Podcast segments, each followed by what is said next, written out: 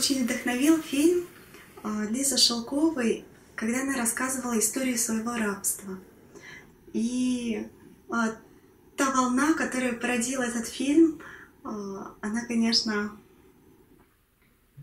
воодушевляет, и она действительно дает понимание, как много в нашей жизни, прямо среди нас, как много насилия. И действительно, ведь с этим насилием может справиться все общество, само общество, когда мы сможем изменить свое отношение к этому, когда не будем проходить мимо чужой беды. Вот мы с мамой э, хотели бы рассказать свою историю. Когда я была маленькой, э, меня мама била.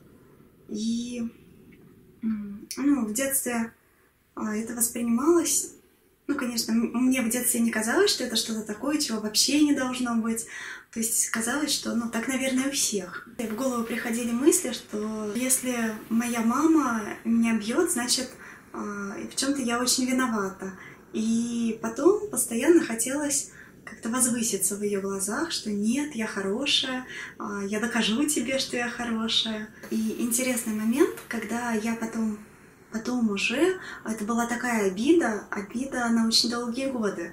А, и очень долгое время я об этом даже рассказать не могла, даже вслух сказать, оставаясь даже одной сама с собой, это вызывало безумный страх. Просто страх посмотреть а, в глаза вот той ситуации. А, но когда, когда мне в руки попали книги Анастасии Новых, просто начала по-другому на это смотреть и воспринимать маму не как человека, который законченный тиран или еще что-то, а действительно понимать причины этих поступков. Ведь у меня же точно такое же сознание, а мама точно такой же человек. И сегодня вот мы хотели, хотели бы рассказать, насколько важна роль общества, чтобы остановить вот эти вот негативные тенденции. С детства я очень любила детей, и поэтому для меня было шоком, а, что когда родился ребенок, я ощущала двоякие а, чувства по отношению к этому ребенку. Я не понимала, что со мной происходит, потому что я понимала, что это ребенок моя дочь, я мама, и опять-таки я хорошая мама, сознание говорила, и у меня красивый ребенок. И я не понимала, почему тогда я так раздражаюсь на ребенка, почему я не чувствую тех чувств матери к ребенку, не чувствую этой любви к своему маленькому ребеночку. И я помню, просто был моменты, когда ребенку было два месяца, я была такая, в таком раздражении, хотела скричать, он мне мешал. И в то же время я пугалась, пугалась самой себя, а, почему это творится, я не могу это остановить процесс.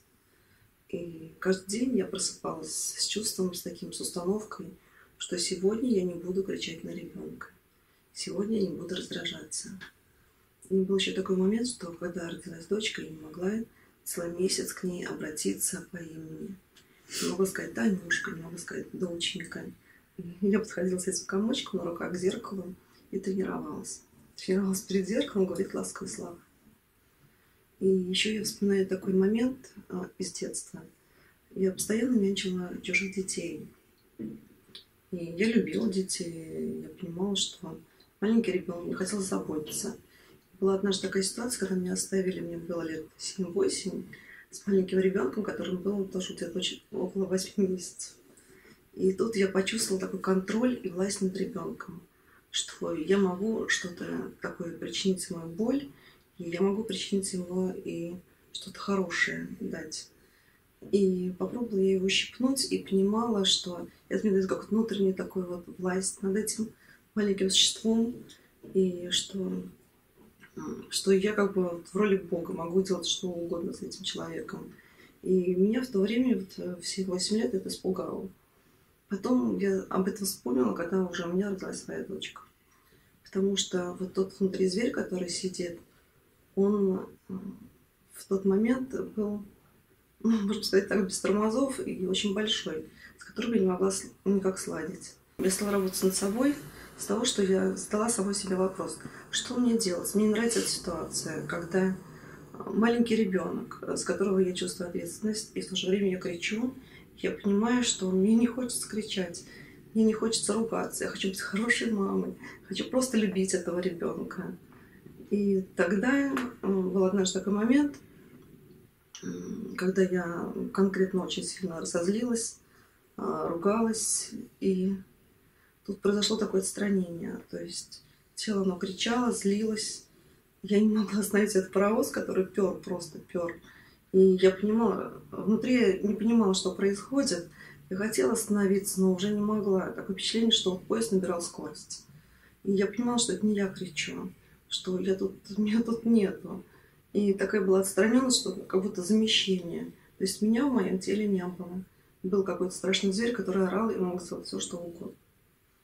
И с этого момента, это как переломный такой момент произошел, когда я точно решила, что все, стоп, надо что-то делать, иначе я понимала внутри, что я могу приступить к черту, что-то такое сделать с детьми, что обратного хода уже не будет.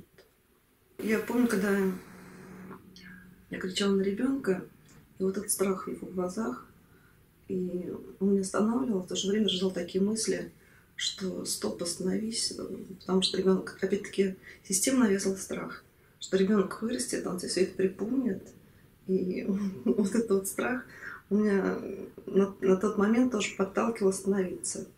Но на самом деле шло изнутри понимание, что это ненормально, что любовь, она не только должна быть с мужем, например, с мамой, там, с детьми, а любовь это вообще нормальная норма жизни. И я вот к этому шла, и очень помогли книги Анастасии Новых. И очень помогли еще люди, которые встречались на пути и помогали мне своими ну, пониманием, помогли мне тоже осознать, что, что это можно преломить эту ситуацию, что можно э, встать на путь любви, доверия, просто надо к этому идти и не слушать сознание и те мысли, которые подсовывает тот, которого легион. Потому что я злился также на мужа, э, злился на детей. И в то же время я понимала, что во мне еще есть очень много любви.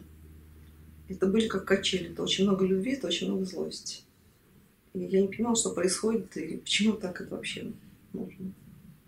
Но если бы в обществе было а, не поощрялись такие взаимоотношения в семье, за пределами семьи, и все способствовало тому, чтобы люди поняли, разобрались, что является эмоцией, что такое мысли, откуда они приходят, и почему родители поднимают руку на детей, кричат, почему есть злость, откуда все это происходит, то, конечно, бы знания, они дают очень многое.